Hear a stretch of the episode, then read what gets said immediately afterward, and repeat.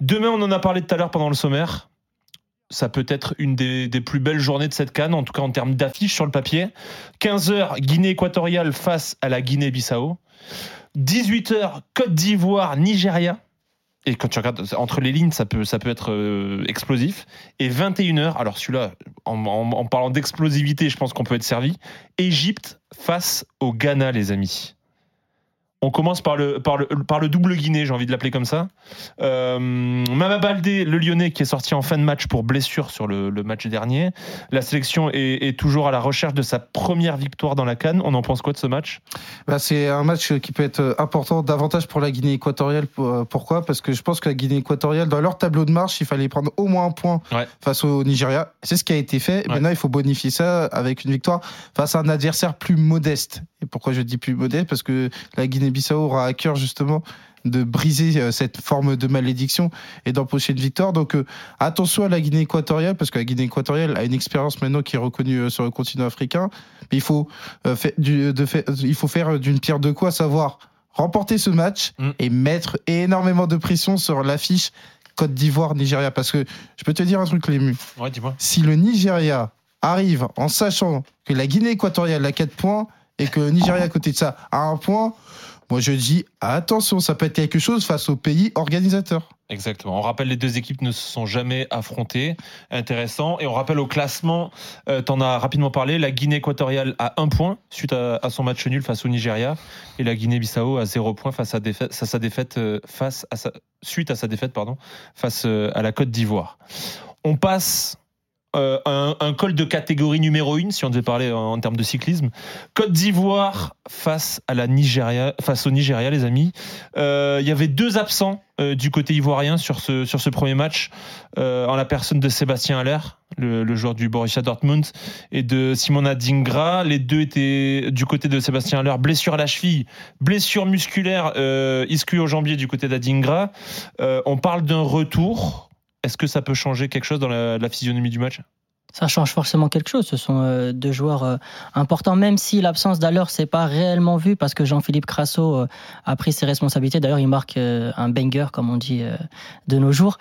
Maintenant, je trouve que c'est vraiment l'affiche la plus. c'est le premier gros choc, on va dire, de cette canne parce que les enjeux sont très forts. Ouais. Le Nigeria a le couteau sous la gorge, sachant qu'aussi en parallèle, la Côte d'Ivoire est à domicile. Ouais. Donc ils vont, ils vont affronter leur première grosse nation face à eux. Je pense que le Nigeria sera plus à l'aise face à une nation comme la Côte d'Ivoire parce que le, le jeu sera plus ouvert. Donc je suis très très euh, impatient de voir comment ça va se dérouler. Là, je pense que sur ce match-là, il y aura déjà un gros perdant. Déclaration de JJ Okocha, la légende nigériane, qui fait, qui me rappelle un peu euh, le discours qu'a pu avoir euh, Karim Ziani et, Mahrez. Il dit Nous n'avons pas vraiment mal joué comme beaucoup le disent. Il y a beaucoup de choses positives qui ont été observées dans le match, en parlant du match euh, du Nigeria. Le seul problème, c'est que nous n'avons pas assez exploité nos opportunités. Le Nigeria peut totalement exploser sur ce match en revanche. Euh, Exploser dans le, dans le mauvais sens du terme. Ouais, totalement. Euh, J'ai bien peur que face à l'attaque euh, ivoirienne, la défense qui est déjà le point faible et que tout le monde a déjà identifié, la, la défense nigériane n'est pas à la hauteur notamment de leur attaque. Mm. Là, les, les Ivoiriens, en plus, ils auront envie de confirmer euh, que le premier résultat n'était pas juste euh, voilà, une mise en bouche et qu'ils ont envie de prouver à leurs supporters euh, chez eux qui sont là pour gagner leur, leur canne. Euh, J'ai bien peur que la- le Nigeria, là, c'est c'est fini pour eux. Mais c'est vrai que Fort. pour revenir sur la déclaration de, de Kocha, il y a énormément de pression autour de la sélection. Péchero, qui est le sélectionneur national, est énormément contesté. Et c'est vrai que quand tu regardes la réalité du match, alors oui, c'est un match nul, oui, c'est une contre-performance, mais à côté de ça, l'homme du match, c'est Oono, Ouais. le gardien de la Guinée équatoriale. Ce qui indique quand même que tu as été en mesure d'avoir des occasions du côté du Nigeria. Donc euh, c'est en ce sens qu'Okocha dit bon, ok, on fait match euh, nul, c'est pas un bon résultat, et en plus on va affronter la Côte d'Ivoire. Et qu'à côté de ça, on a aussi des arguments à faire valoir. Et ça passe par quoi? Ça passe par Osimhen, qui à un moment donné a la balle du 2-1. Et Il. Ouais. A Clairement. vendangé. Euh, demain, ça sera le centième match de la Côte d'Ivoire dans une canne.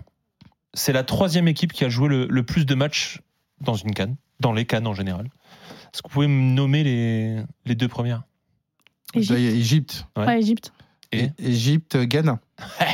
Et ça serait pas la troisième affiche de la journée, peut-être? Eh. Ah, qu'est-ce qu'il est fort, Axel Je l'aime. Euh, 108 matchs du côté de l'Égypte, 103 matchs du côté du Ghana. Euh, malheur au vaincu demain ou pas?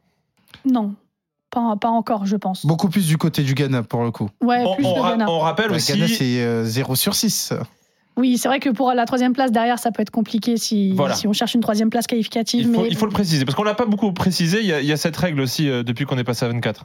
Oui, c'est vrai. Après, je, je- malheur au vaincu, euh, le Ghana, pour moi, n'est pas une nation. Enfin, j'en avais parlé euh, euh, dans une autre émission, mais c'est vrai que le Ghana était clairement une équipe euh, qui est dans, dans le déclin. Et Là, les voir c'est une victoire sur les 10 derniers matchs à la Cannes. Ouais, mais du coup, je les vois totalement ouais. euh, ouais, éliminés euh, et que ce ne serait pas une surprise. Donc, malheur à- aux vaincus pour eux, oui, sur le, dans les faits, mais en vrai, c'est pas du tout une vraie surprise.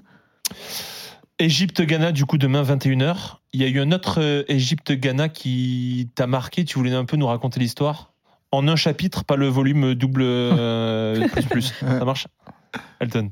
Oui, euh, l'Égypte-Ghana, c'est euh, 2010. Ouais. Ça évoque euh, le souvenir de 2010, euh, la finale avec un joueur euh, qui avait été euh, extraordinaire, euh, c'est Gedo, et face à une équipe euh, du Ghana qui était arrivée avec euh, des jeunes joueurs, euh, notamment Anthony Annan. Bah derrière, ça, c'était euh, la promesse de ce qu'ils allaient faire euh, six mois plus tard avec euh, ce quart de finale en Coupe du Monde. Donc euh, c'est vrai qu'il y a quelque chose d'historique parce que déjà, c'était euh, un triplé pour euh, l'Égypte, et surtout, on ne le savait pas encore parce qu'à l'époque, l'Égypte était la référence, et c'est le dernier titre continental de l'Égypte. Mm. Et en même temps, ce serait l'une des dernières finales du Ghana qui était quand même présentée comme l'une des meilleures élèves du continent avec euh, six demi-finales de suite, dont deux finales de Cannes 2010 et la fameuse finale euh, 2015 face à la Côte d'Ivoire.